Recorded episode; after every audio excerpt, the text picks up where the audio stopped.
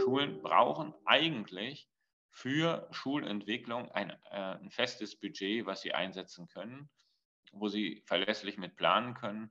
Das würde äh, vieles äh, beschleunigen. Es ist gar nicht so viel Geld, was man immer braucht.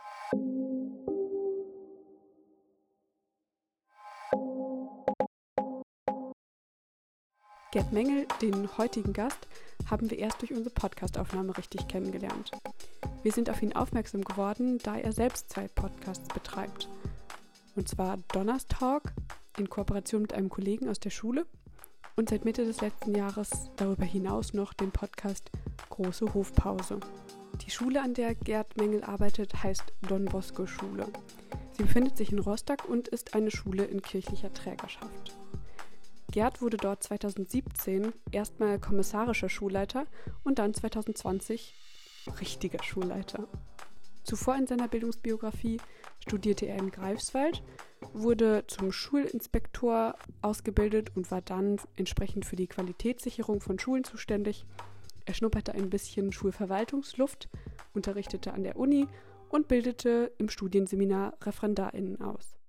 In unserem Gespräch mit ihm geht es um lebendige Schulen, die nicht stehen bleiben, um Gemeinschaft, soziales Miteinander und die Aufgabe von Schulen in freier Trägerschaft.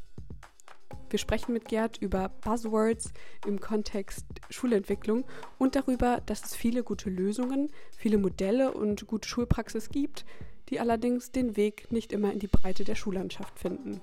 Ihr könnt hören, wie seine Schule Schulentwicklung in Richtung mehr Schülerinnenpartizipation gelungen ist, warum sie mit Startups zusammenarbeiten und welche Rolle die Schulseelsorge für die Schulgemeinschaft der Don Bosco Schule spielt. Viel Spaß beim Gespräch.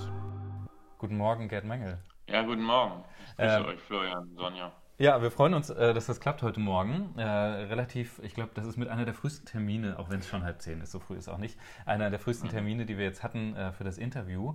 Und woher wir dich kennen und wer du so bist, das haben wir gerade schon im Einspieler gehört. Wir ähm, haben, weil wir ja gute PädagogInnen sind, so einen kleinen ritualisierten Ablauf für unser ähm, Interview. Und am Anfang die Frage auch an dich, ob es ein Reizwort gibt, etwas, das du nicht mehr hören kannst, ähm, weil du es zu oft gehört hast und das wir bitte jetzt auch für die nächste Stunde unseres Gesprächs äh, unterlassen. Hast du da was und äh, wenn ja, ja, warum? Es gibt zwei Sachen. Es gibt so, sozusagen zwei Sachen. Also das Thema, was man auch oft hört im Kontext von Veränderung, Transformation. Äh, meine größte Schwäche, ich bin so ungeduldig. ähm, ich glaube, das ist auch so, so eine falsche Bescheidenheit oder so, so, so eine Ver Verklärung von äh, etwas. Und eine zweite Sache, das ist das Thema Schule neu denken. Also ich glaube, wir haben ganz, ganz, wir haben kein Problem an Innovationen, wir haben ein Umsetzungsproblem. Und äh, ich habe ja vom Wir gesprochen, da schließe ich mich auch mit ein. Direkt natürlich trotzdem die Nachfrage, was äh, dein ähm oder was, was das Problem bei Schule neu denken ist, weil das ist ja das ist ja was, was ganz oft in solchen Kontexten fällt, also auch in solchen Gesprächen, Interviews, Schulentwicklung, äh, wo ganz viele sagen, nee, wir müssen Schule ganz grundsätzlich neu denken. Ähm, ist es einfach, weil es eine Worthülse ist oder äh, was nervt dich daran? Warum kannst du es nicht mehr hören? Ja, mich nervt daran, dass eben schon sehr, sehr viele Initiativen unterwegs sind und wir haben ja, und, und, und, wir haben, und wir haben auch natürlich das Potenzial in der Gemeinschaft selbst, also in der Schule. Und wir müssen die guten Ideen zusammentragen. Wir müssen, klar, wir müssen uns austauschen, wir müssen kommunizieren. Aber der entscheidende Punkt ist nicht Schule neu denken, sondern Schulveränderung bedenken und umsetzen. Das ist es eigentlich. Also der Schritt das ist grundsätzlich ist ja nicht falsch, über die Schule der Zukunft nachzudenken und Visionen zu entwickeln. Das heißt nicht grundsätzlich falsch, das ist richtig. Aber der entscheidende Punkt ist, dass man dann auch sozusagen in die Umsetzung kommt. Und wie gesagt, ich schließe mich damit ein, weil es einem im Alltag selbst schwerfällt und klammer uns da gar nicht aus oder zeige auf andere, sondern zur Selbsterkenntnis gehört eben auch, dass man sich da selbst auch reflektiert. Und deswegen muss man sagen, hier, wir können hier viel Papier vollschreiben und noch eine Idee sammeln und noch einen Flipchart und einen bunten Punkt daneben kleben. Denn wir, aber wir haben doch schon drei Ideen letztens gehabt. Lasst uns die doch mal anpacken oder vielleicht nur zwei. Die typischen Schubladenkonzepte, die man kennt, die einfach in die Schublade verschwinden. Ja. Ähm, wir steigen direkt in die Blitzrunde ein, um den, deinen Arbeitsort quasi ein bisschen besser kennenzulernen. Mhm. Deshalb fünf knackige Fragen und hoffentlich fünf knackige Antworten zu ähm, der Schule, an der du Schulleiter bist. Was ist denn der Schultyp deiner Schule? Ja, wir sind eine kooperative Gesamtschule in freier Trägerschaft. Das heißt, wir haben einen Regionalschulteil und einen Gymnasialteil in unserer Schule. Und freie Trägerschaft bedeutet, dass unser Träger die Berno Stiftung ist. Das ist eine katholische Schulstiftung in Mecklenburg-Vorpommern und Schleswig-Holstein. Ähm, die Größe. Unserer Schule gehört auch noch eine Grundschule und ein mhm. Hort. Das ist äh, de facto so. Allerdings, äh, wir arbeiten und tauschen uns, wir gehören zum gleichen Träger, aber wir haben die Schule, wir mischen uns nicht ein. Also wir sind im Austausch, wir kooperieren natürlich logischerweise auch zusammen, aber äh, ich bin jetzt wirklich für die Gesamtschule zuständig. Aber ihr befindet euch alle am selben Ort? Wir sind ein, Camp ja, ein mhm. Campus, da gehört sogar noch ein Kindergarten dazu, der allerdings jetzt nicht bei unserem Träger ist, der ist bei der Gemeinde. Okay, äh, schon mal so ein paar Punkte für späteres Thema Kooperation und Zusammenarbeit. Ähm, da, wenn ihr da so alle zusammensitzt, ähm, ähm, gibt es natürlich auch, ergibt, ergeben sich wahrscheinlich einfach auch Möglichkeiten in der Zusammenarbeit. Aber ähm, genau, dazu vielleicht gleich noch. Äh, wir bleiben noch mal kurz in der Blitzrunde, um sich die Schule oder deine Schule auch vor allem genauer vorzustellen. Wie groß ist denn die Schule gemessen an den Schülerinnenzahlen? Also, an unserer weiterführenden Schule haben wir jetzt 660 Schüler und Schülerinnen und Schüler und äh, ja, 65 Kolleginnen und Kollegen und Mitarbeitende äh, im pädagogischen Bereich. Wir haben auch eine Schulsozialarbeiterin, wir haben FSJler. Ich würde selbst den Hausmeister auch zum pädagogischen, der ist ja so ein Allrounder, mit dazu zählen. Also das ist unser Team, ähm, mit dem wir arbeiten. Ja, danke. Dann hast du die nächste Frage de, der Größe des Kollegiums schon mit abgedeckt. Dann kommen wir zur nächsten Frage. Ähm, benenn mal eine Sache, worin eure Schule richtig gut ist. Ja, also ich glaube, das ist das Thema Gemeinschaft, also Gemeinschaftserlebnis, äh, Gemeinschaft schaffen, Zusammenhalt. Ich kann es mal an einem Beispiel äh, bringen. Meine Kinder sind selbst gehen oder sind auf die Schule gegangen. Und wenn sie auch jüngere Schüler treffen, dann kennen sie die. Also sie wissen, das ist der und der, das ist der und der. Es gibt eine, äh, eine gute Gemeinschaft, ein gutes Miteinander, dass sie eben durch auch Dinge wie Konzerte, gemeinsame Gottesdienste und so weiter gefördert werden. Gibt es eine Sache, in der ihr als Schule richtig schlecht seid? Ja, das Thema schlecht ist ja so eine Kategorie, ich sag mal, von äh, negativ orientierter Bewertung. Aber ich glaube, wir haben Potenzial. Und ich habe Sven gerade schon gesagt, äh, Umsetzungspotenzial. Ich glaube, wir sind eine innovative Schule. Wir sind ja noch nicht so alt, also die weiterführende Schule. Die Grundschule wird jetzt 25 Jahre. Wir sind ähm, das muss ich mal ganz kurz überlegen, wir sind äh, 17 Jahre alt und das heißt, da, da, war eine große Aufbruchstimmung und wir sind so ein bisschen träge geworden. Vielleicht auch an der einen oder anderen Stelle träge geworden oder saturiert. Und jetzt heißt es wieder Aufbruchwagen und das ist gar nicht so einfach. Und da, äh, das ist so ein Thema ich würde es nicht sagen schlecht, aber wir haben Potenzial, was die Umsetzung betrifft. Und wir haben ein Thema zum Beispiel verifiziert, das war Partizipation, Schülerpartizipation. Mhm. Ich glaube, da waren wir nicht so gut. Und das haben wir zum Beispiel auch, sind wir angegangen. Aber es sind äh, kleine Schritte.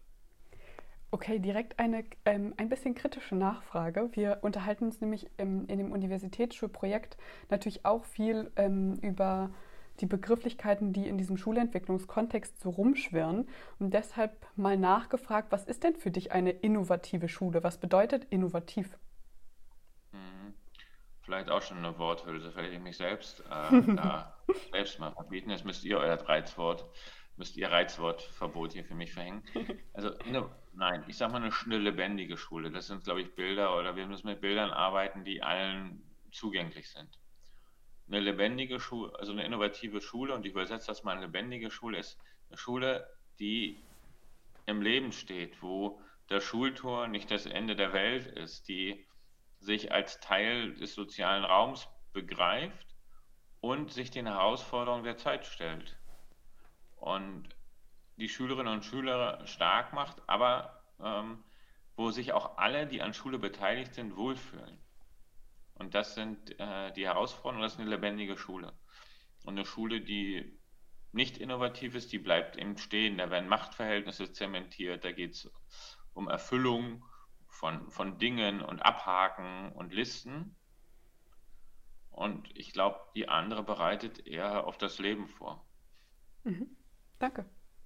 Wir werden äh, natürlich nicht umhin kommen, äh, über äh, deinen Podcast, euren Podcast zu sprechen, Gerd. Das ist natürlich auch der Weg gewesen, ähm, worüber wir zu dir gefunden haben. Ähm, und ihr stellt in, der, äh, in eurem Podcast äh, ganz gerne die Frage an eure Gäste, wie sie sich die Schule 2030 vorstellen. Jetzt hast du so ein paar Ausblicke gerade schon gegeben, woran ihr auch arbeitet und was so euer, euer Potenzial ist, das ihr weiterentwickeln wollt. Äh, die Frage direkt an dich äh, und dann sprechen wir gleich nochmal über den Podcast und wie es dazu gekommen ist. Aber diese Frage, wie stellst du dir denn die Schule 2030 vor? Mhm. Und nun bin ich ja schon ein bisschen länger auf der Welt äh, und kann das, glaube ich, ganz gut so auch aus einem Erfahrungskontext beantworten. Ich glaube, die Schule der Zukunft, die haben ja schon, die, die Schulen der Zukunft haben ja schon begonnen. Also die Zukunft ist ja schon da, sie ist bloß unterschiedlich verteilt. Und ich stelle mir sie so vor, ich glaube nicht mehr an ein getrenntes äh, Bildungssystem, was wir eben haben, selbst bei uns in der Schule mit der kooperativen Gesamtschule, sondern ich glaube, dass die Schule der Zukunft in, einem, in einer, nicht in einer Gemeinschaftsschule, die ist schon wieder ideologisch besetzt, in einer ideologiefreien Schule liegt, die sich den, einer, äh, wo alle lernen können, wo ähm, diese Trennung, wo Schülerinnen und Schüler individuell gefördert werden, also nicht nur auf dem Papier, sondern wirklich äh, mit, nach den Möglichkeiten und wo Bildungsgerechtigkeit herrscht. Das ist, glaube ich, ein ganz wichtiger Punkt. Und wo Schülerinnen und Schüler äh, zusammenlernen in Gemeinschaft und das ist äh, und gemeinschaftlich Bildungsabschlüsse anstreben. Die gibt's, solche Modelle gibt es schon. Da gehört eine, die Schule der Zukunft nutzt viel stärker die Möglichkeiten des Wissenserwerbs aus dem, aus dem technischen Bereich und stärkt die Schulgemeinschaft im sozialen Miteinander. Das heißt, ähm, dass die Lehrerinnen und Lehrer echte Zeit haben, um Beziehungen zu gestalten, also Interaktion, Lernen des Herzens, also auch dieses Miteinander äh, nochmal zu stärken, das Soziale Miteinander denn da sehen wir ja auch äh, große Herausforderungen, dass wir Schülerinnen und Schüler stark machen. Und das ist eigentlich äh, der Punkt. Und das ist äh, der Glaube. Äh, oder das ist das, was mich auch antreibt. Es sind gar nicht jetzt so die ganz großen Bildungsvisionen, denn wir haben ja eine Herausforderung mit den Global Goals oder den, den Nachhaltigkeitszielen. Da haben sich alle darauf verpflichtet. Da geht es um gute Bildung. Und wenn wir die anpacken wollen, dann müssen wir Veränderungen schaffen. Das sind zum Teil auch gesetzliche Veränderungen, es sind strukturelle Veränderungen, aber es sind ganz einfache Dinge wie Raum und Zeit äh, zum Lernen geben. Wir beschäftigen uns. Die nicht ganz einfach sind. Ähm, wir beschäftigen uns natürlich auch irgendwie ähm, aus dem Herzen heraus in dem Projekt mit ähm, ja, der, kritisch, der, kritischen Auseinandersetzung mit diesem drei-, zweigliedrigen Schulsystem und ähm, wünschen uns eigentlich auch mehr Schulen, die sich keinem speziellen Bildungsgang zuordnen müssen, die ähm, dass es vielleicht irgendwie dieses hochpostulierte ähm, Gymnasialform ähm, irgendwie so ein bisschen in ein Gleichgewicht mit anderen Schulformen ähm, findet. Und gleichzeitig habe ich mich so ein bisschen gefragt, als du gesagt hast, diese Aufgliederung des Schulsystems, ähm, vor allem in Bezug auf Schulen in privater ähm, bzw. freier oder staatlicher Trägerschaft. Ähm, wie siehst du das Verhältnis zwischen diesen beiden sozusagen Gliedern des Schulsystems, diesen beiden Bereichen? Ich glaube, die freien Träger haben einen Auftrag, in Freiheit Dinge auch anders gestalten zu dürfen. Und wir brauchen diese freien Träger als Treiber im System auch für, äh, für Weiterentwicklung, für Transformation. Es sind oft eben Schulen in freier Trägerschaft. Verstärkt und, die, äh, und das ist ein Wechselspiel zwischen den staatlichen Schulen und den freien Trägern. Wir können, man kann hervorragend zwischen, auch zwischen staatlichen Schulen und freien Trägern kooperieren. Es gibt freie Träger, die natürlich auch, das muss man nicht verschweigen, elitär sind, aussondern, ähm, das ist natürlich auch so, wenn ein Schulgeld oder ähnliches verlangt wird, dass ähm, das sind natürlich auch, ich, ich sag mal, so wie im Alten, äh, gibt sogar noch ein Bundesland, wo das von der Selektion gesprochen wird, sogar im Schulgesetz. Schauen Sie, äh, oh, ich will nicht zu viel verraten, äh, welches Bundesland das ist. Das natürlich ein Selektionsfaktor sein kann, aber das kann man eben durch äh, Dinge abfedern. Und indem man als Schulgemeinschaft, als Schulträger da auch Verantwortung übernimmt und Stipendien vergibt. Aber grundsätzlich sehe ich die Schulträger, die ich kenne, die sich nicht so interpretieren. Ich, die meisten, die sich nicht als äh, elitär oder ausgrenzend verstehen.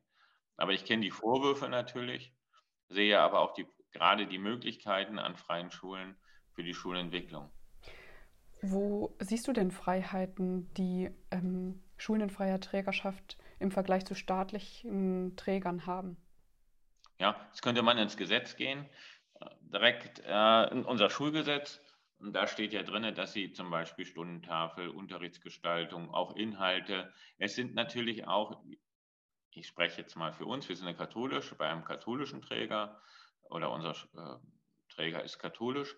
Das ist natürlich auch Dinge wie Schulgottesdienste, auch das ist ja jetzt ja nichts etwas, was an staatlichen Schulen, ich sag mal, in den östlichen Bundesländern gang und gäbe ist. In, West, in, in den alten Bundesländern ist das anders, da gibt es das auch in staatlichen Schulen. Ähm, aber das sind eben Dinge, die anders sind. Äh, oder wir haben Schulseelsorgerinnen, die sind eben anders als an staatlichen Schulen.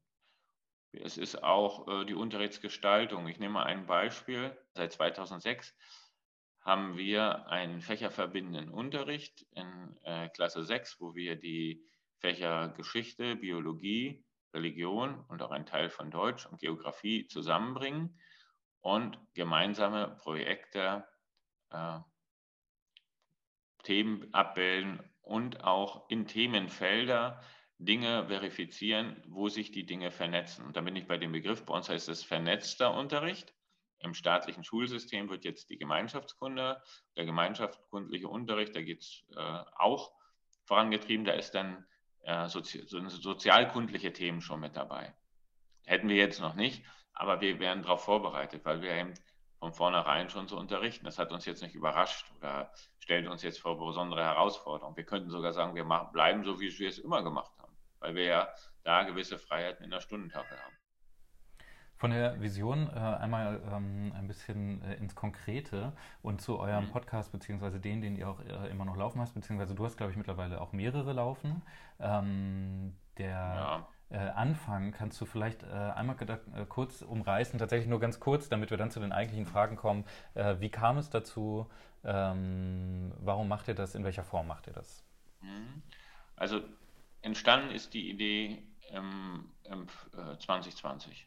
Äh, Und äh, die Schule war am Lockdown. Ich hatte kein, also ich habe, ich weiß gar nicht, wie viele Verordnungen es hinterher letztendlich sich in diesem Schuljahr dann, ich glaube, es waren über 200 die dann erlassen wurden vom Ministerium. Also wir reden von der Ausbruch der Corona-Pandemie und dem ersten Schullockdown. Ich saß wirklich allein in der Schule mit dem Hausmeister, keiner durfte die Schule betreten, alle sollten zu Hause bleiben. Wir haben uns dann, ja, ab und zu traudelten mal Kollegen rein, die haben sich nochmal ein Buch geholt oder ähnliches. Und wenn man sich heute zurückerinnert, absurd. Aber jedenfalls lief mir dann ein Referendar über den Weg und ich ich hatte dann von Podcast gehört, persönlich kannte ich äh, und dachte, Mensch, wollen wir, ich wollte nicht immer diese E-Mails schreiben. Ich wollte nicht jetzt noch eine E-Mail, ich schicke den Eltern noch eine E-Mail und dann machen wir wieder die nächste.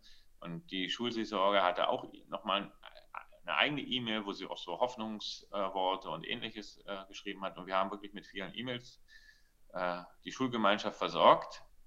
Und sie rief mir Referendar über den Weg und sagte, Mensch, sag mal, kennst du Podcast? Hast du das schon mal gemacht, gehört? Nee, ja. Also meinst du, wir könnten uns das äh, zutrauen? Vielleicht. So, und traust du dir dazu? Ich sage, hm, ich habe eigentlich keine Ahnung. Na gut, fangen wir an. Also, wir haben Aber du hast vorher Ahnung, auch selber noch keine Podcasts gehört. Also, oder du, kanntest, du hattest selber vorher auch noch gar, selber ja, gar keine ich habe äh, einen Podcast gehört, äh, der heißt Route raus, der Spaß beginnt. Das ist jetzt nichts, äh, wo das klassische Schulsystem gefeiert wird, mhm. sondern ähm, das ist ein Angelpodcast vom NDR, den habe ich gehört. Route raus, der Spaß beginnt, wäre im Schulkontext tatsächlich auch ein schwieriger Titel. Den Menschen unter euch, die äh, gerne angeln gehen, kann dieser Podcast aber durchaus empfohlen werden.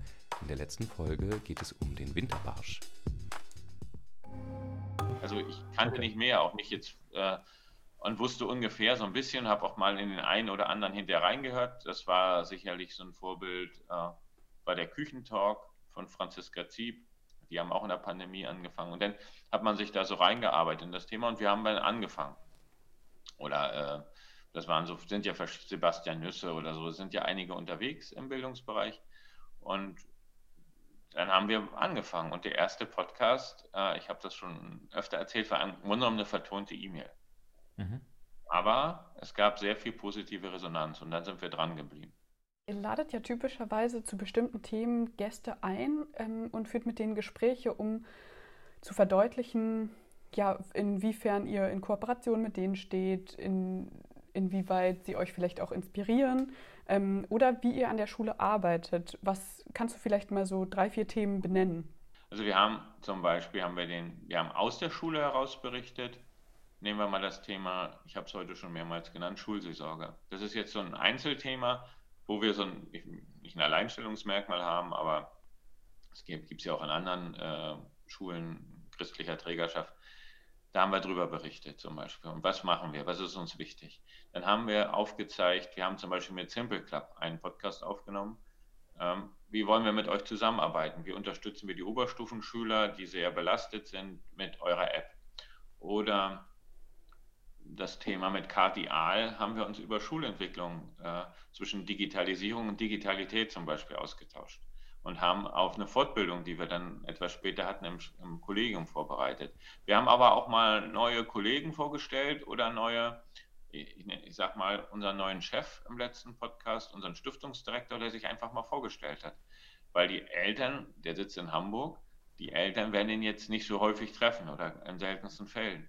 Aber so war, bestand mal die Möglichkeit, dem äh, diese Person oder unseren Stiftungsdirektor Dr. Herb auch mal näher kennenzulernen oder zumindest seine Überzeugung, was ihn antreibt. Also das ist auch, das sind verschiedenste Punkte. Aber das Thema, äh, weil du sagst jetzt Kooperation und Kooperationspartner, hat schon großen Raum eingenommen. Ob das jetzt Digital, Digital School Story, Simple Club, wir hatten ähm, den Krisenchat zu Gast. Also es sind schon verschiedene äh, Startups gewesen, die dabei waren oder Teach, die die Bildungstage machen, die äh, Inspiration Days. So haben wir dann informiert. Achtung, Buzzword-Alarm für unsere folgenden Ausführungen. Die machen wir aber trotzdem, damit ihr ein paar der eben genannten Namen schneller einordnen könnt. Digital School Story unterstützt nach eigener Aussage dabei, dass junge Menschen Social Media Inhalte nicht nur konsumieren, sondern auch selbst erstellen können und in ihrem Sinne gestalten. Videos im Unterricht für TikTok und Insta erstellen, gemeinsam und unter Anleitung von und mit den sogenannten Content Creatern. Dann hatten wir Teach Inspiration Days der Teach Education GmbH ist ein Startup äh, mit Sitz in Darmstadt. Deren Inspiration Days sind ein rein digitales Event, äh, nach eigenen Maßstäben Europas größtes Bildungsevent. Fokus liegt hier beim Thema Berufsorientierung. Es werden immer ganz viele Speaker eingeladen und das nächste Event findet dieses Jahr irgendwann im September statt. Äh, so, und dann natürlich noch Simple Club. Sie haben irgendwann als The Simple Math angefangen, Videos zum Mathematikunterricht auf, sagen wir mal, eine unterhaltsame Art und Weise zu produzieren. Mit Prezi-Animationen, mit Jugendsprache angereichert und mit Synchronsprechergleichen Stimme vertont. Mit der Zeit gab es mehr Videos zu unterschiedlichen Fächern, Bio, Chemie, Physik, Geografie, Wirtschaft, Informatik, Geschichte und, und, und. Und mittlerweile ist daraus eine Online-Plattform und App mit Lernvideos, interaktiven Übungsaufgaben, Lernplänen und viel mehr entstanden, die kommerziell vermarktet wird und sich über zwei Millionen NutzerInnen erfreut. Aber es kommen eben auch immer wieder Schüler zu Wort. Also wir haben auch einen Trans also der, äh, wo dann unsere Schüler sprechen. Also das wird auch noch mehr, mehr Raum einnehmen und unsere Ausrichtung soll in Zukunft auch nochmal sein, stärker aus der Schulentwicklung heraus hier zu berichten. Wir haben viel jetzt Input in die Schule gegeben, wird auch wieder andere Podcasts geben, aber dass wir stärker aus der Schule heraus berichten. Das heißt, ähm, ihr informiert sozusagen teilweise eure SchülerInnen und Elternschaft, ähm, seid vielleicht auch Inspiration für andere Schulen, die das hören und ähm, irgendwie einen Einblick bekommen, wie arbeitet ihr denn an eurer Schule? Welche Funktion nimmt der Podcast für dich als Schulleiter ein? Gut, eine Zeit lang ähm, hatte, war er für mich, äh, also gerade jetzt im Lockdown und in den Lockdown-Phasen war der für mich äh, sehr wichtig. Und ähm, was nimmt, äh, und da war es wirklich diese Information, aber auch so Hoffnung zu geben. Wir haben ja uns den Schülersprecher eingeladen oder auch eine Psychologin und ihre, wie ist das, wenn man zu Hause äh, sitzt oder was, welche Möglichkeiten gibt es, oder wie können wir die Schülerinnen und Schüler stärken. Das waren so äh, Dinge, wo wir wirklich äh, so eine Art Hoffnung in die Gemeinschaft hineingehen wollen. Wir geben uns mit dem Status quo nicht zufrieden. Wir machen nicht nur ähm, das, was sowieso alle machen, nicht weil wir was anderes machen wollen, sondern weil wir Wege finden wollen, gute Schulgemeinschaft zu gestalten. Aber ähm, ich lerne eine ganze Menge. Also Podcast ist auch für die, die ihn gestalten, etwas, wo man lernt. Mhm. Das ist das Thema. Wenn wir jetzt, nehmen wir mal, einfachste ist natürlich, ich stelle ein digitales Tool vor oder eine App oder eine, eine Bildungslösung, nehmen wir Simple Club, dann erklären die einem natürlich, wie funktioniert das, wie kann ich es einsetzen. Da habe ich natürlich auch für mich persönlich draußen gewinnen, auch für meinen eigenen Unterricht oder Digital School Story. Äh, wie funktioniert das? Was können wir machen? Ah, und mein Kollege, also mein Kollege Oliver hat direkt, wir hatten beim Digital School Story zum Beispiel, eine, äh, die waren mit einer Kollegin zu Gast, die aus einer anderen Schule war. Die haben sich dann, er hat es dann wirklich ihre Idee dann nochmal verfeinert oder anders gestaltet. Der hat direkt das, was er gehört hat, dann wieder umgesetzt für ein eigenes Projekt. Also quasi wie so kleine Fortbildungen selbst organisiert. Ja, das sind, äh, ich sage immer Fortbildung to go. Man kann es ja überall hören. Gibt es eigentlich Leute, die was dagegen haben? Also man macht sich Absolut. durch sowas ja auch angreifbar, ähm, weil man in die Öffentlichkeit trifft, äh, tritt und äh, dementsprechend auch Themen setzt oder auch äh, Leute zu Wort kommen lässt oder auch eben Leute nicht zu Wort kommen lässt. Ähm, hast du dahingehend mal Kritik erfahren oder gehört? Äh, und wenn ja, was für Vorbehalte gibt es da? Hm, naja, welche Vorbehalte? Also es gibt natürlich Kolleginnen und Kollegen, die noch nie, also die zumindest dann darüber schimpfen, als sich aber noch nicht angehört haben. Und dann gibt es eben auch, gibt genauso welche, die sagen, warum macht ihr da bloß ein? Also jetzt könnte mal wieder ein neuer Podcast kommen. Wen habt ihr denn als nächstes Mal? Könntet ihr auch mal einmal mehr machen oder habt ihr den schon? Also die Bandbreite ist da ziemlich äh, groß. Wir haben, in der Tat haben wir auch eine Hörerschaft, die jetzt über die Schule hinausgeht. Aber es gibt Kritik, es gibt auch Kollegen, die das konsequent ablehnen, die Podcast ablehnen. Die haben, wir haben sogar Einzelne, die wir interessant fanden, wollten wir mal einladen. Nein, mache ich nicht. Nicht mein Medium lehne ich ab. Klar, was wird denn, es geht, der eine sagt, gut, musst du jetzt hier schon wieder in die Öffentlichkeit, bist du ein Narzisst? Also, dass einem sowas unterstellt wird. Oder, und der nächste sagt, das ist jetzt nicht Kerngeschäft Schu äh, des Schulleiters. Und der nächste sagt, denn doch. Also, das ist eben so ja, Menschen, die, wer sich mit Schulentwicklung beschäftigt, wird immer auch polarisieren. Also ist jetzt, ihr macht das ja für, für ähm, euer Podcast richtet sich ja an, auch soll ja auch Schulentwicklung initiieren, das muss man wissen. Also wenn man Schulentwicklung macht, wird man polarisieren.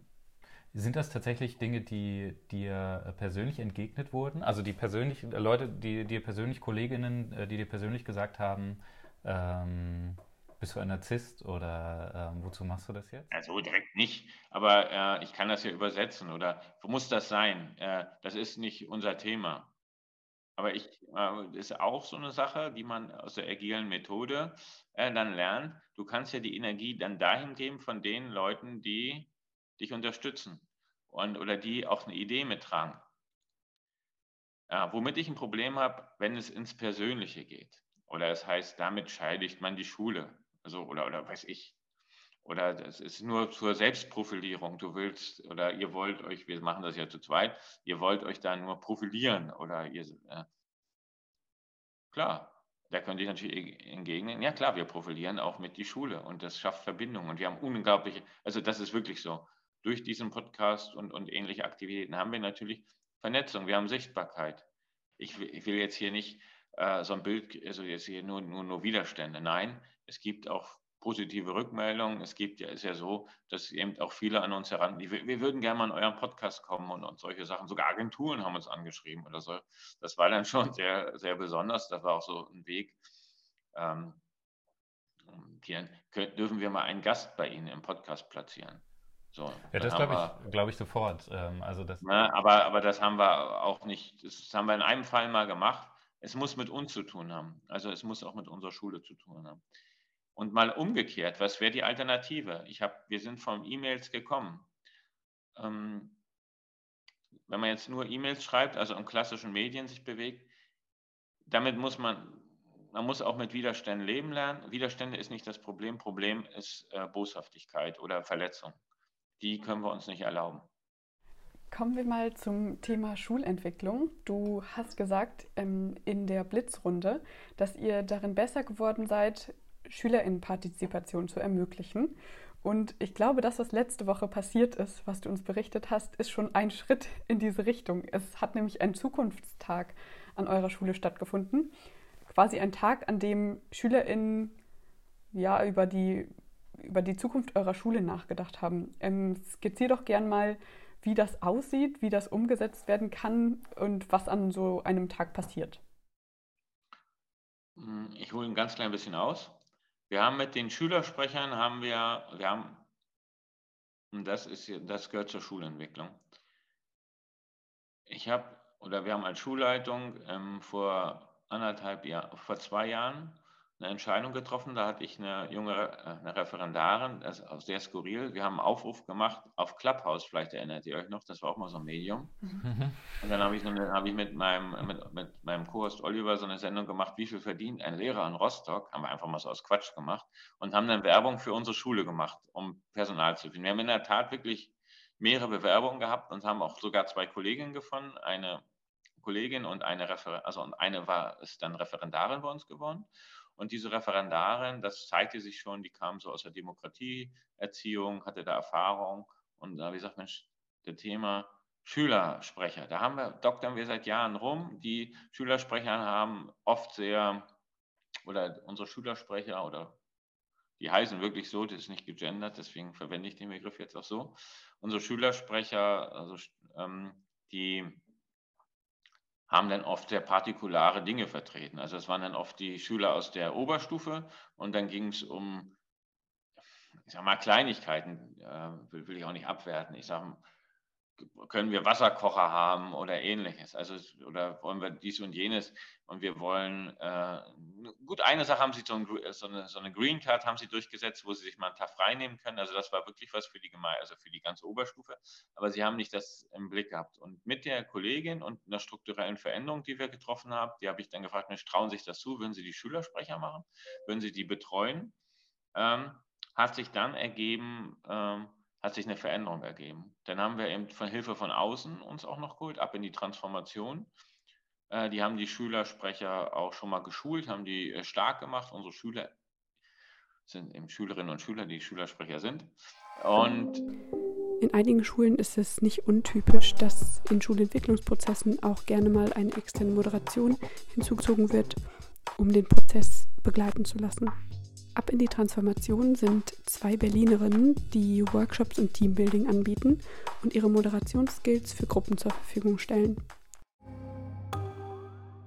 Der Tag ist so, hat so ausgesehen, also sie haben es vorbereitet, die Schülerinnen und Schüler haben Workshops gemacht, die älteren Schüler für die jüngeren. Da haben wir auch, als, haben auch drei Kollegen waren auch da, da ging es Thema Aufsichtspflicht, ganz klar.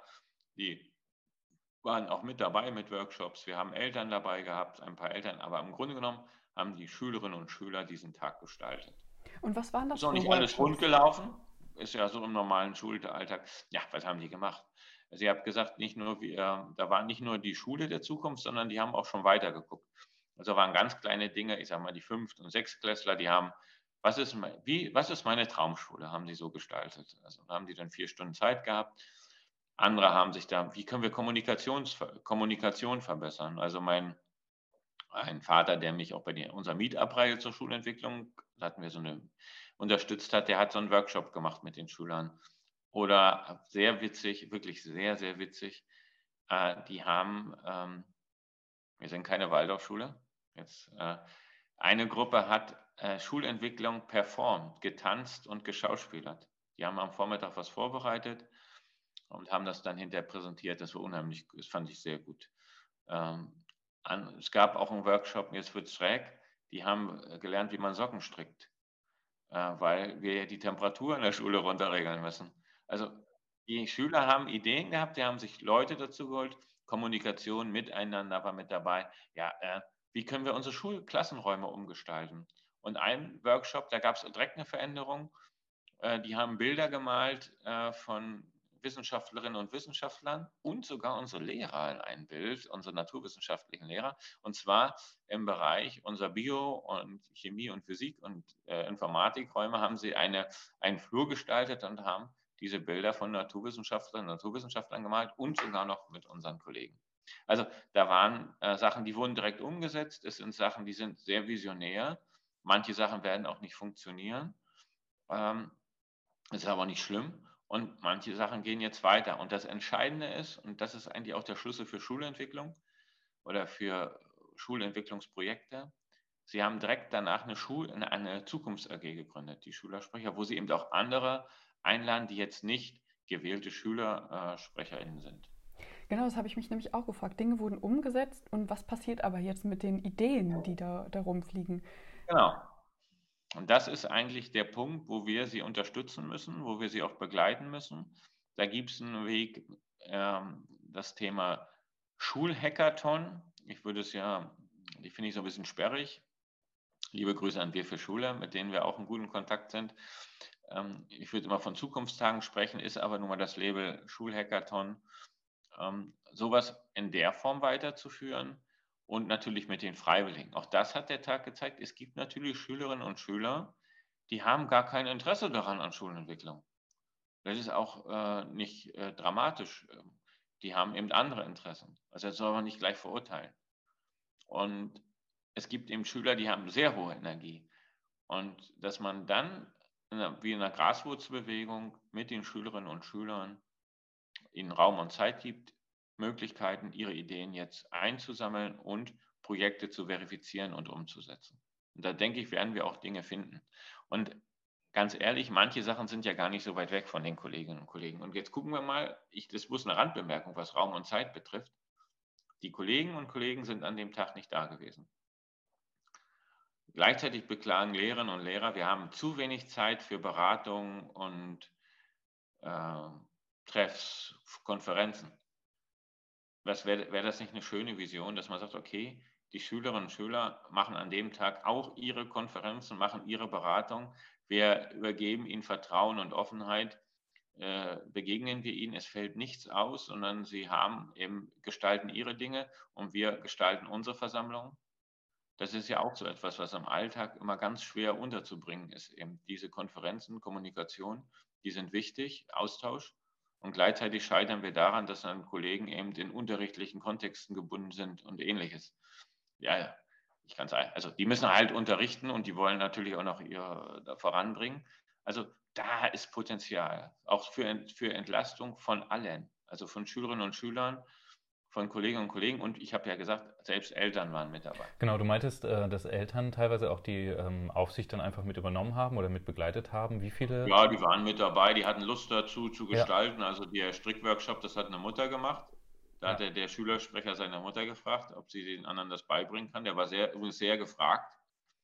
Ähm, ähm, und den Kommunikationsexperten haben wir eben eingeladen, weil sie, den kannten sie auch schon aus der Meetup-Reihe. Also Meetup-Reihe war auch eine Geschichte, die wir gemacht haben, eine Schulentwicklungsreihe auf YouTube, äh, die wir auch live gestreamt haben, wo wir äh, die Schulgemeinschaft eingeladen haben in der, ja, das war von 21 zu 22, Entschuldigung, nee, von 20 zu 21, äh, eine achteilige Videoreihe Zukunftskompetenzen der Schule.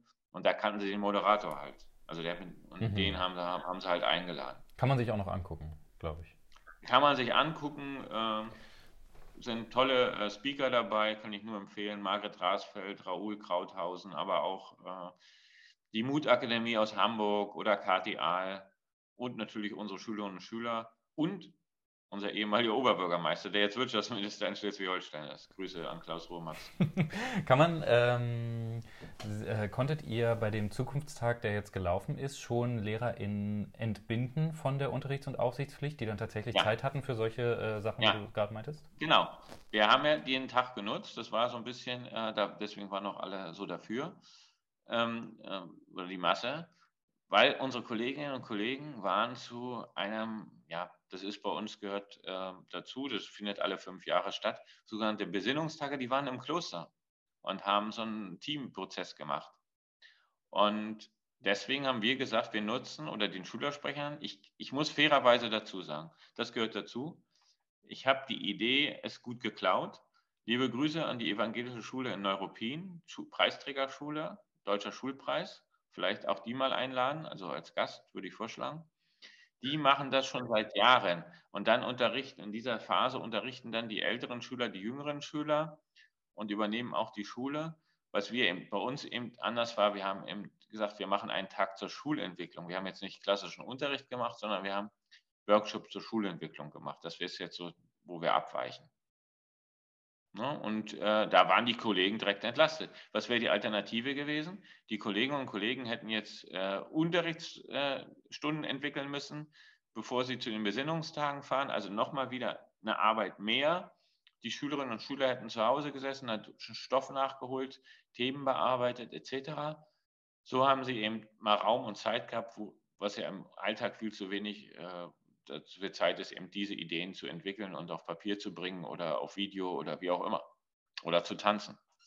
Also da ist die Entlastung ist da und da sehe ich auch einen Schlüssel. Also das sind äh, Sachen, da muss ich niemanden fragen, das tut niemand weh und das kostet nicht mal Geld. Ich nehme mal eine scharfe Kurve und komme vom Zukunftstag zum Schulgesetz. Mhm. Vielleicht liegt das für dich gar nicht so ähm, weit entfernt, denn im Vorgespräch hast du uns berichtet, dass du ähm, findest, dass man mit dem Schulgesetz äh, gut umgehen kann. Und wir würden gerne wissen, wie sollte man mit dem Schulgesetz umgehen und was sind Chancen und Herausforderungen? Das sind ja so, ja, ihr habt ja von gerade über Phrasen gesprochen. Und eine Phrase ist, die Gesetze und die Bürokratie hindern uns daran. Dabei kennen die wenigsten die Gesetze oder äh, was drinsteht. Und ich glaube auch meine Kollegen nicht. Äh, oder doch, ich habe Kollegen, die sie gut kennen. Äh, aber es gibt zum Beispiel in Mecklenburg-Vorpommern hat eines der liberalsten Gesetze in, in Deutschland, was Schulgesetze. Da steht sogar drin, im Paragraph 4 äh, Absatz 9, die Schülerinnen und Schüler bestimmen über die Unterrichtsinhalte mit. Überleg das mal. Die Schülerinnen und Schüler bestimmen über die Unterrichtsinhalte auf Basis der Rahmenpläne mit. Klar kann man sagen, die sitzen in so einer Fachkonferenz, die einmal im Jahr tagt und damit bestimmen die mit. Ich kann es auch anders interpretieren. Wir haben es so interpretiert, dass die Schülerinnen und Schüler mitbestimmen und wir haben für Klassenstufe 9 den Friday eingeführt. Den kann man nämlich daraus herleiten. Also, muss man so ein Beispiel. Wir können ja gar nichts machen. Doch, das Gymnasium in Lötz, Grüße an äh, also Grüße nach Lötz, auch eine Schule in Mecklenburg-Vorpommern, war auch schon für den Deutschen Schulpreis nominiert. Die hat den Stundentakt geändert auf 80 Minuten und gibt Freiräume für Lernen. Also, also es geht. Also wir dürfen uns nicht hinter solchen Phrasen verstecken, die Bürokratie ermöglicht das nicht oder die Bürokratie verhindert das nicht. Ähm, das ist so wie man gesagt wird, die Schülerinnen und Schüler müssen das können, weil die Wirtschaft das verlangt. Das ist auch so eine ganz grässliche Phrase. Also wer ist die Wirtschaft? Und wenn man sich wirklich mal mit Wirtschaftsleuten unterhält, sagen die, nee, wir möchten eigentlich ganz gerne, dass die Leute eben auch mal selbstständig handeln, mitdenken und vielleicht kreativ sind. Mhm. Credo, genau. Manche wollen auch, dass sie rechnen und lesen können. Das ist, schadet an der Stelle jetzt auch nicht. Aber so eine Phrasen, also und genauso ist es mit dem Schulgesetz. Und das Schulgesetz ermöglicht Dinge. Oder das Thema Partizipation in der Schule. Da steht eindeutig Mitspracherechte, sind die Mitspracherechte von Schülerinnen und Schülern, aber auch von Eltern über die Schulkonferenz oder andere Gremien geregelt. Und da steht auch, also man kann eigentlich gar nicht von oben herab äh, äh, und das machen, zumindest in Mecklenburg-Vorpommern, sondern es ist ein demokratischer, ein demokratischer Diskurs in den Gremien, zum Beispiel in der Schulkonferenz. Es gibt auch Bereiche, wo der, ich sag mal, wo die Schulleitung oder der Schulleiter äh, da alleine was machen können oder auch mal machen müssen. Das, in, in, Notfällen oder in, in, in schwierigen oder wo man die Leute nicht zusammenbekommt. Aber grundsätzlich, wenn es um das Thema Schulentwicklung und Schulgestaltung geht, gibt es große Mitsprachemöglichkeiten und Mitspracherechte ähm, Credo für ein genaues Hingucken, was da tatsächlich steht ähm, und ähm, wie man es dann eben auch interpretieren oder ausdiskutieren kann. Wie äh, motivierst du dich denn oder hast, also ich vermute mal, dass ihr im Rahmen äh, der Schulleiterinqualifizierung euch mit den Schulgesetzestexten natürlich einfach auseinandersetzen müsst. Ähm, jetzt Personen, die das äh, tatsächlich vielleicht gar nicht so meinen zu müssen oder vielleicht auch SchülerInnen, die es tatsächlich auch erstmal nicht unbedingt müssen. Ähm, wie ähm, motivieren man sich denn, äh, um sich mit diesen Texten dann auch so auseinanderzusetzen, dass man sie tatsächlich auch so auslegen kann, wie man sie, ähm, ja, wie man sich vielleicht für die eigenen Fälle auch äh, gebrauchen kann oder wie sie die eigenen äh, Fragen also unterstützen. Ich bin jetzt kein, also bin jetzt hier, bin selbst nicht der große Bürokrat oder der sich darin jetzt ergeht und auch gesetzessicher ist. Aber ich weiß natürlich, dass man auf der Basis, dass natürlich solche Dinge auch äh, einen Rahmen schaffen, der von Verbindlichkeit und Sicherheit. Wie motiviert man sich? Wir haben natürlich aus dem, und das hat unser Träger gemacht, aus dem Schulgesetz eine Rahmenschulordnung abgeleitet. Und da stehen eben auch so drin, Dinge drin. Ich nehme das mal, die, die auch verpflichtend sind. Der Schulleiter und Schulleiter trägt die Verantwortung dafür, Schulentwicklungsprozesse zu initiieren. Also ich kann ja gar nicht anders. Es steht ja auch schon drin. Also wenn jemand kommt, das ist nicht deine Kernkompetenz. Sorg mal da und da und dafür und du musst mal da durchgreifen und die Klassen müssen kleiner werden. Ja, da sind wir hinter schon wieder bei Schulentwicklung oder dass die, aber grundsätzlich, wenn man sich mit Schulentwicklung beschäftigt und Schulentwicklungsprozesse initiiert, ist es richtig. Es steht in der Rahmenschulordnung, es ist meine Verpflichtung. Dafür bekomme ich auch äh, mein Gehalt. Also dass ich die Dinge auch tue. Das ist, äh, gehört auch zu meiner Verantwortung. Also ich muss auf dem Rahmen dessen, also nutzt die, also ich sage es mal anders, ich formuliere mal ein Imperativ, nutzt doch, setzt euch mit den Gesetzen auseinander und nutzt die Möglichkeiten und, frei, und die Freiräume, die diese Gesetze auch schaffen. Wir würden äh, ganz gerne noch äh, über zwei Themen sprechen, ähm, jetzt im Rahmen unserer Zeit, die wir haben, bevor wir dann so ein bisschen äh, zum Abschluss und den Abschlussfragen kommen. Äh, und zwar einmal äh, das Thema Kooperation und Zusammenarbeit auch mit äh, Startups ist was, was ihr, glaube ich, oder was du auch persönlich gerne mit voranbringst oder dich damit auseinandersetzt. Ihr habt Simple Club schon genannt, mit dem ihr arbeitet. Und das zweite Thema, ähm, was auch schon mehrfach, mehrfach, mehrfach angeklungen ist, das Thema Schulseelsorge und Krisenmanagement. Das sind an sich große Themen. Vielleicht schaffen wir es trotzdem in so ein paar Minuten, die beiden Themen einmal anzugehen und so grundsätzliche äh, Fragen äh, dazu besprechen. Ähm, und bleiben auch erstmal noch beim äh, Themenbereich Schulentwicklung und äh, Kooperation. Und da die Frage, äh, genau, ihr arbeitet äh, mit Startups, ihr arbeitet, glaube ich, auch gerne mit Startups und habt gute Erfahrungen gemacht. Das ist ähm, etwas, das nicht allen Schulen unbedingt leicht fällt oder es gibt auch da Vorbehalte mit ähm, ja, Unternehmen letztendlich der freien, der, dieser sogenannten bösen freien Marktwirtschaft, die ja dann äh, gar nicht so böse ist, aber ähm, die auch so einen, als Worthülse ja auch so einen Ruf schon mit sich bringt, ähm, da mit denen zusammenzuarbeiten. Ähm, letztendlich kennen wir das alle aus dem Schulbereich äh, mit Schulbuchverlagen äh, etc. Das ist eigentlich nichts, was neu ist, aber ähm, vielleicht einmal ganz konkret, wie arbeitet ihr da, worauf legt ihr Wert, äh, was sind eure Erfahrungen? Mhm.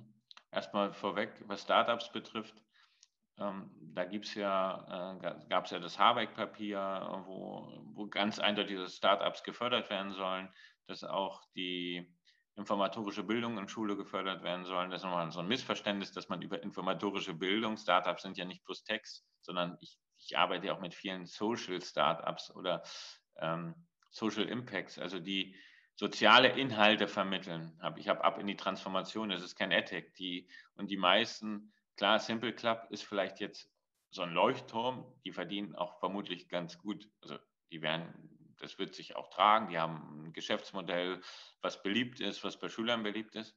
Aber ich kenne eben sehr, sehr viele, die gerade in diesem Social Impact, im sozialen Bereich unterwegs sind, die gucken von Monat zu Monat. Bloß mal so viel dazu. Das sind, also, dass man sich von diesen Klischees befreit, die wir sozusagen, äh, die jeden Monat nach Tarif bezahlt, ihr Gehalt bekommen, äh, dass man davon befreit, dass die nun hier das äh, große Geld nach Hause tragen. Das ist mal eine Geschichte. Startups bekommen mehr Aufmerksamkeit. Die KMK wird sich ja mit einigen jetzt auch demnächst, ich glaube Anfang Dezember ist so ein Gespräch. Da gab es auch schon äh, mehrere Gespräche, dass man sich austauscht, wie können wir Bildung äh, voranbringen.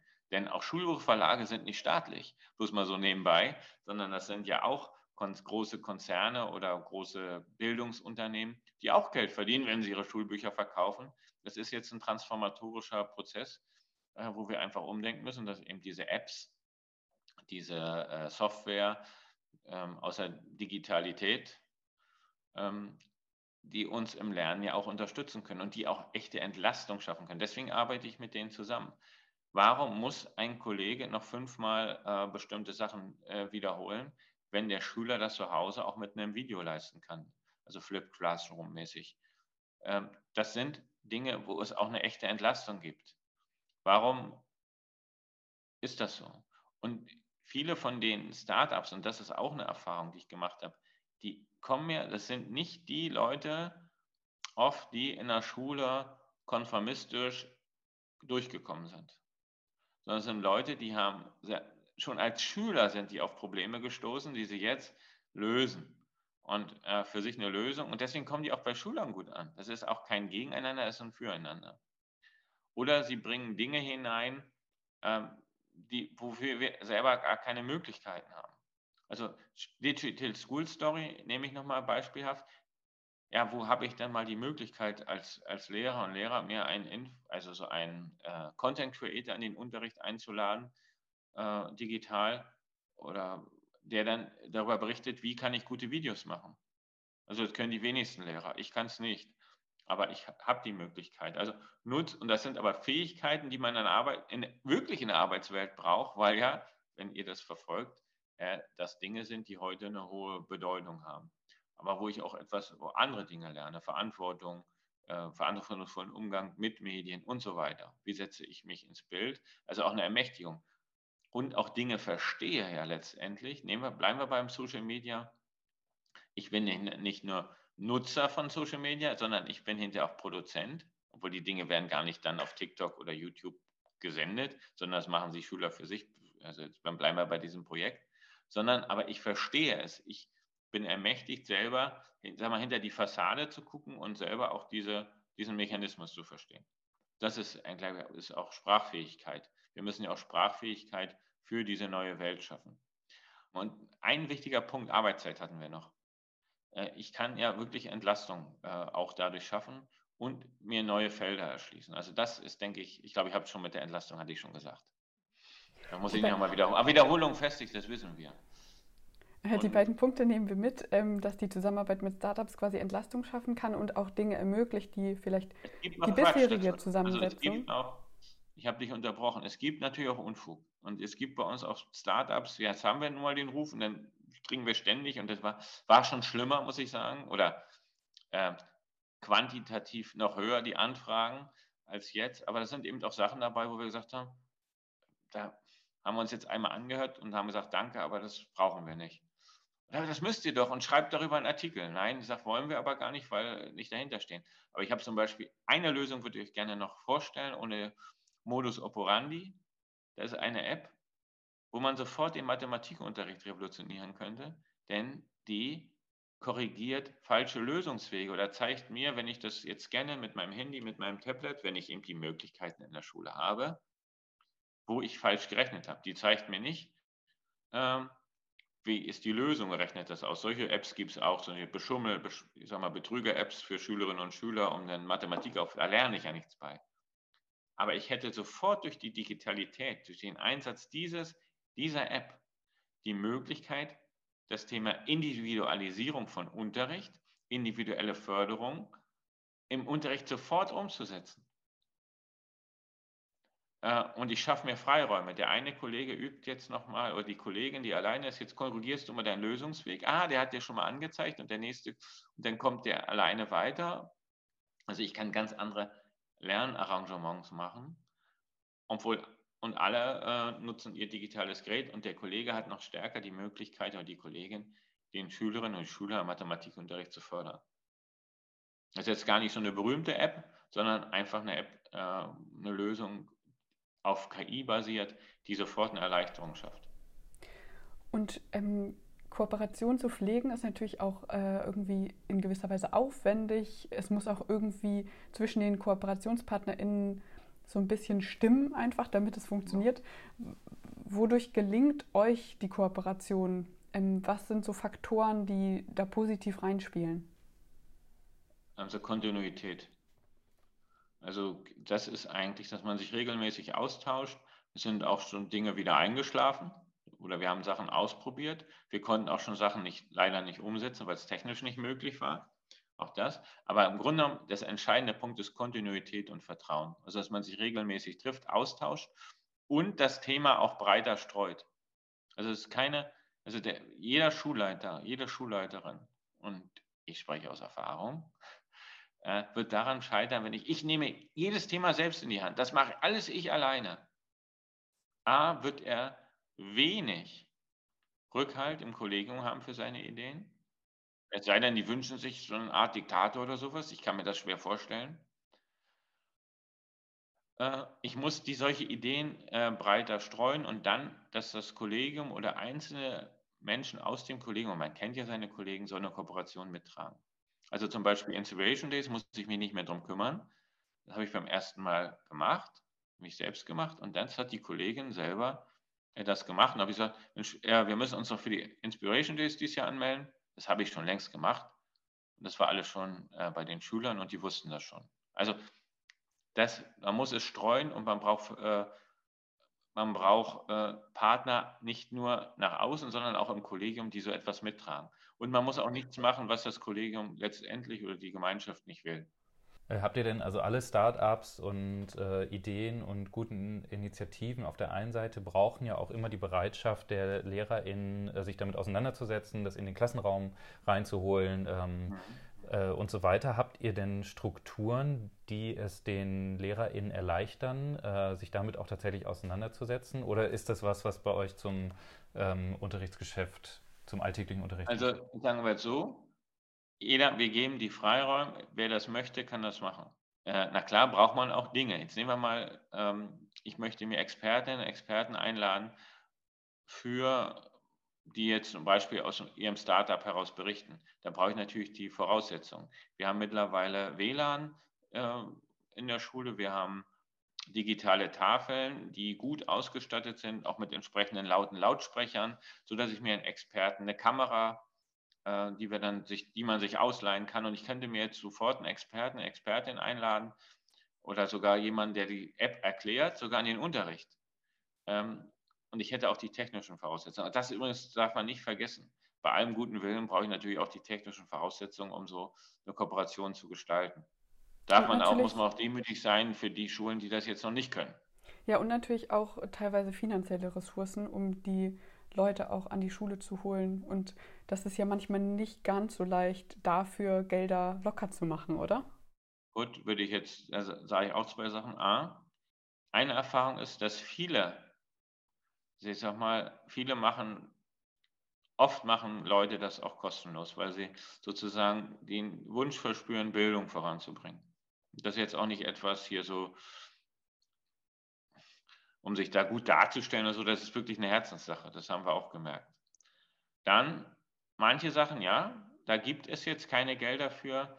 Dafür muss man, auch das ist eine Sache, ihr baut von Anfang an konsequent einen Schulförderkreis auf, nutzt Möglichkeiten von Stiftungen jenseits dessen, was möglich ist. Zum Beispiel Auflebenprogramm war jetzt von der Deutschen Kinder- und Jugendstiftung. Das haben wir natürlich genutzt.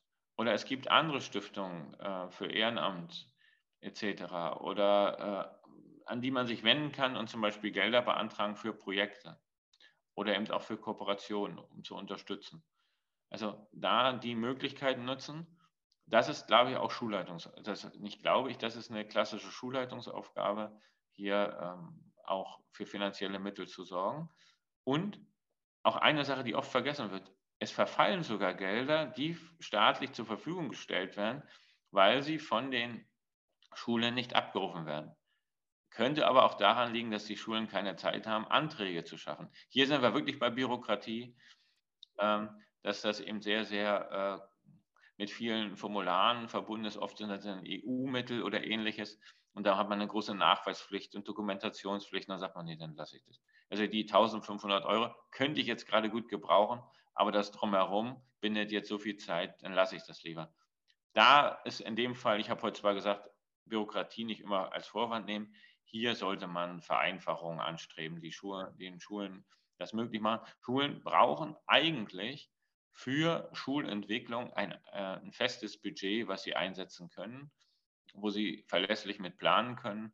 Das würde äh, vieles äh, beschleunigen. Es ist gar nicht so viel Geld, was man immer braucht.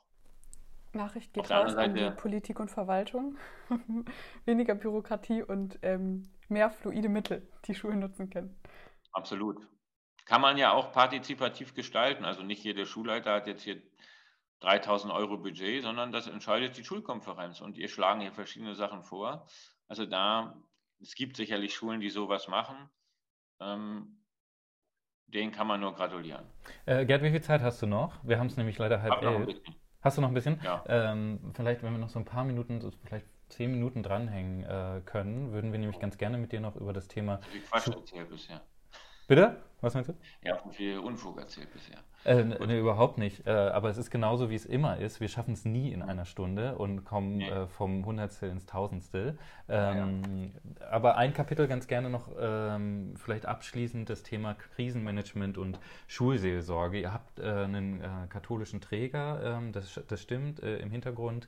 Die Frage trotzdem, ähm, was ist der Mehrwert der, der, Schulseelsorge, des kann ich tatsächlich vielleicht auch ähm, mit beantworten, weil ich selber diese Ausbildung gemacht habe und ähm, großer Fan auch der Ausbildung bin und weiß, es geht nicht nur um äh, die Aspekte in Richtung äh, Kirche und Christentum, sondern ganz viel auch um ähm, eben Krisenmanagement, Gesprächsführung, Zuhören und so weiter.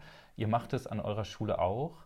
Warum ähm, und wie setzt sich äh, vielleicht oder ja, wie ist die Schulseelsorge ähm, im Kontext Krisenmanagement auch an eurer Schule angedockt? Mhm. Also da hat auch unser Träger oder aber auch jetzt äh, das Erzbistum wirklich Lernen, also wirklich äh, kontinuierlich hat sich das verbessert. Ursprünglich hat das mal mit dem Diakon angefangen, der hat dann so verschiedene Schulen bereist und da war der Schulseelsorger, hat den Gottesdienst gemacht, ganz klassisch. Und dann hat man sich gesagt, oder die Verantwortlichen, wir bilden Leute aus und die sind eben im wahrsten Sinne des Wortes auch, haben die eine Seelsorgeausbildung gehabt. Wir haben von vornherein gesagt, bei uns an der Schule, ähm, also das war übrigens eine meiner ersten Entscheidungen, die ich treffen musste, weil der ursprüngliche Seelsorger weggegangen ist. Wie gehen wir weiter damit um? Und haben gesagt, wir machen das partnerschaftlich. Wir haben eine evangelische, eine katholische Kollegin, die machen das zusammen. Die haben auch beide die Ausbildung gemacht. Das bildet im Grunde genommen auch äh, mit die Schulgemeinschaft ja auch ab. Äh, da habe ich noch gar nicht zu gesagt. Also nicht alle Schüler sind bei uns katholisch an der Schule oder evangelisch. Das ist sogar ein Drittel, ein Drittel. Wir haben auch Schüler, die sind orthodox, jetzt Geflüchtete. Oder äh, wir haben auch jüdische Schüler oder muslimische Schüler und eben Schüler, die gar keiner Religionsgemeinschaft angehören, die eben sich sagen, äh, sie möchten gerne auf unsere Schule gehen. Das, diese Werte, die wir vermitteln und so weiter, das ist ihnen wichtig. Und die Eltern sagen das melden ja die Kinder in der Regel an. So, das, äh, und diese beiden Kolleginnen, die das in partnerschaftlich äh, kooperativ gestalten, das war echt ein Qualitätssprung, weil sie das Thema Seelsorge auch leben. Und ähm, da, klar, es sind die Gottesdienste, es ist der Jahreskreis, den man auch kennt, wenn man nicht religiös ist. Also Ostergottesdienst, Weihnachtsgottesdienst, äh, Schul, Schuljahresendgottesdienst, jetzt nicht der Jahreskreis, aber es sind auch Dinge, ähm, Karfreitag zum Beispiel, das ist bei uns immer ganz wichtig, auch wo wir, ähm, also in der Karwoche, dass wir da nochmal ähm, einen Gottesdienst machen, bevor die Kinder in die, in die Ferien gehen. Also auch nochmal so, so einen Blick äh, auf sich selbst zu richten. Wir haben ähm, Schulgebete. Das ist aber mittlerweile so, dass die Schulseelsorger oder die Kinder formulieren selbstständig Gebete, dass wir das dann über den Schulfunk senden, aber das machen die Kinder selbst. Also, dass auch Kinder äh, sprachfähig äh, gemacht werden in ihrer, religiö in ihrer religiöse, religiösen Dimension. Selbst wenn sie sich nicht für Religion hinterher entscheiden, hat man ja eine Religion, hat man religiöse Fragestellungen und da können sich alle wiederfinden. Und das ist, äh, glaube ich, entscheidend. Im Krisenmanagement sah es so aus, dass wir, es waren verschiedenste Sachen, da wurden E-Mails, also E-Mails geschrieben, die dann auch einen Impuls gegeben haben für einen Tag oder für die Woche. Das haben sie gemacht. Sie haben, waren Ansprechpartner für Schülerinnen und Schüler in Krisensituationen. Da gab es eine Sprechstunde. Wir haben, eine Digit wir haben das auch mal digital gemacht, solche kleinen Pausenimpulse, als die Schüler im Lockdown waren. Also das sind ganz verschiedene Dinge. Wir haben ein Projekt, das heißt Wegweiser, eben auch. Das richtet sich an Schülerinnen und Schüler der 8. und 9. Klasse. War jetzt durch Corona, äh, haben wir beide Jahrgänge im Blick gehabt, die eben nicht Jugendweihe also wir, äh, die, ne, die äh, nicht religiös sind und deswegen eben keine Firmung im katholischen Bereich oder Konfirmation machen, aber die auch sagen, ich möchte jetzt nicht eine Jugendweihe machen, sondern da bieten sie das an, wird ähm, und das wird von den Kindern und Jugendlichen im Rahmen unserer Schule dann, machen sie dieses Wegweiserprojekt mit vielen ja, Dingen, die sie sozusagen in ihrer Persönlichkeit stärken und äh, das ist wichtig. Und das äh, war der, und das ist in der Krise war das ganz, ganz wichtig, dass wir die Schulseelsorgerin äh, da bei uns an der Seite hatten, um da noch was zu machen. Wir haben auch eine Schulsozialarbeiterin, das stimmt. Die Schulseelsorgerinnen sind aber zum Beispiel auch in solchen, wir haben, ein, das nennt sich, heißt leider so, ein bisschen unglücklich, pädagogischer Ausschuss. Ähm, pädagogischer Rat wäre vielleicht auch noch ähm, andere Umschreibung, aber steht nun mal so im Gesetz auch und äh, im Schulgesetz und in unserer Rahmenschulordnung, wo wir zusammenkommen und wenn bei Schülern mal schwierig ist, so eine schwierige Situation oder jemand hat Probleme, dass wir dann darüber beraten, ähm, wie können wir die Schülerinnen und Schüler stärken oder wie können wir eben auch mal Grenzen aufzeigen in der Gemeinschaft, das gehört auch mit dazu, oder wie können wir uns kümmern. Und da gehören die Schulseelsorger oder eine Schulseelsorgerin ist immer in diesem Gremium mit dabei, um auch nochmal den Blick, äh, diesen ganzheitlichen Blick auf den Menschen zu haben. Das ist wichtig. Das ist uns auch wichtig. Die, äh, unser Leitspruch heißt ja auch, ihr, ihr, seid zur Freiheit berufen, dienet einander in Liebe. Und das äh, muss man sich immer wieder sagen. Als äh, Tipp vielleicht für Schulen mit äh, nicht religiösen äh, Trägern im Hintergrund, ähm, siehst du eine Bezeichnung, eine Funktion oder diese Profession Schulseelsorge, die ihr ganz bewusst mit in die Gremien und Sitzungen mit reinholt, äh, auch an staatlichen Schulen oder anderen Schulen, die sich das äh, ähnlich zunutze machen könnten, aber vielleicht einen anderen Titel brauchen? Was, ähm, was könnte das Ja, jetzt überrumpelt. Also grundsätzlich ist erstmal wichtig, dass jede Schule in Deutschland eine Schulsozialarbeiterin oder einen Schulsozialarbeiter hat. Und wenn wir darüber hinaus, also unsere Schulseelsorger sind Kolleginnen, die für ein bestimmtes, äh, das muss man für die Struktur noch verstehen, ein bestimmtes Potenzial, das gibt es äh, frei, also Abminderungsstunden werden sie freigestellt für diese Aufgaben. Das könnten natürlich Schulkümmerer sein. Für uns ist natürlich trotzdem die religiöse Dimension wichtig. Das wäre in unserem staatlichen, säkularisierten Raum natürlich anders, ein Schulkümmerer.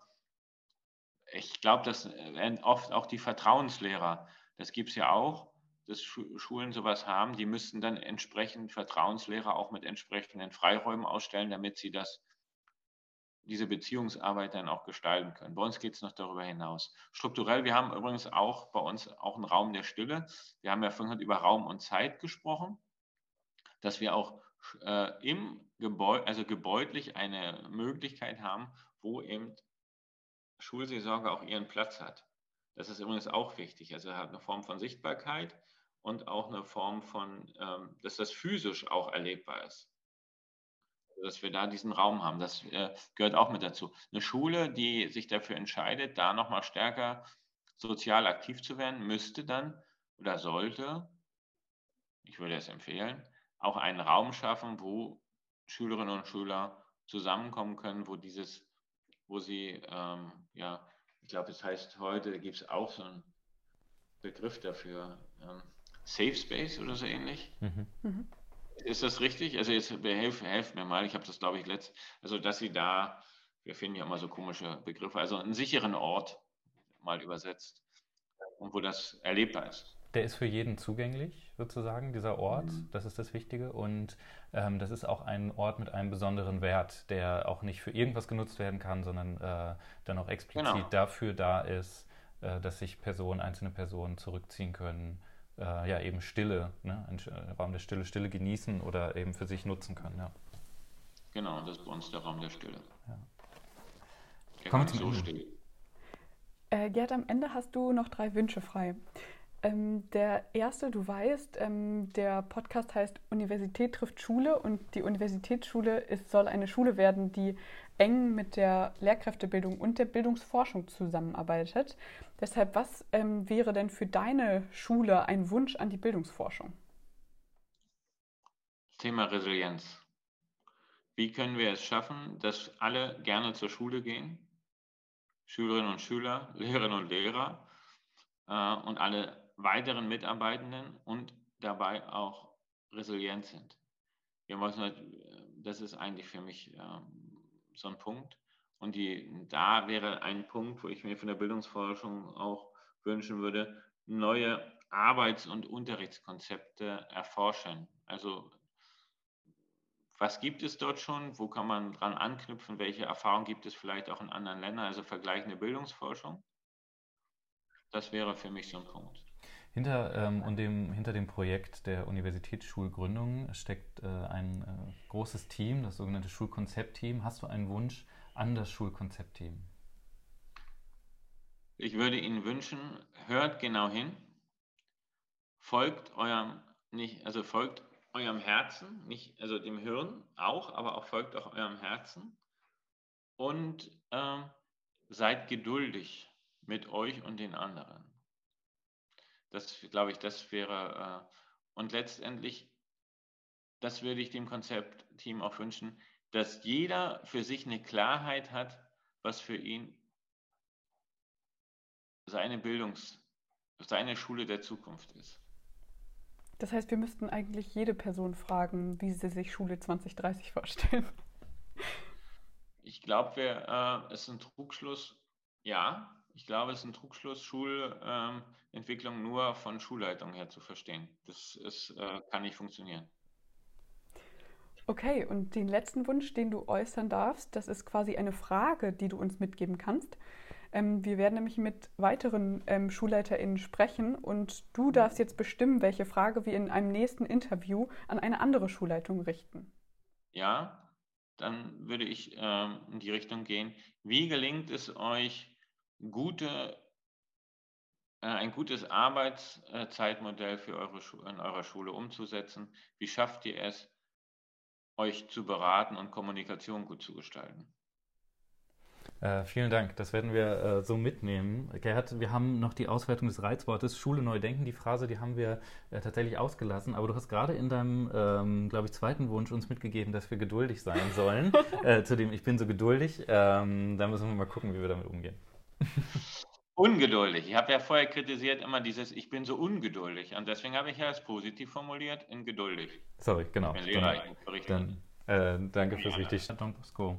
Und äh, einen äh, hoffentlich guten Tag dir. Ja, ich werde mich jetzt ans Abitur setzen. also Abiturplanung ist jetzt das nächste Thema. Gut, bis dann. Ne? Bis ich verlasse euch. Bis bald. Bis zum nächsten Mal. Bis zum Ciao. Nächsten Mal. Ciao. Tschüss.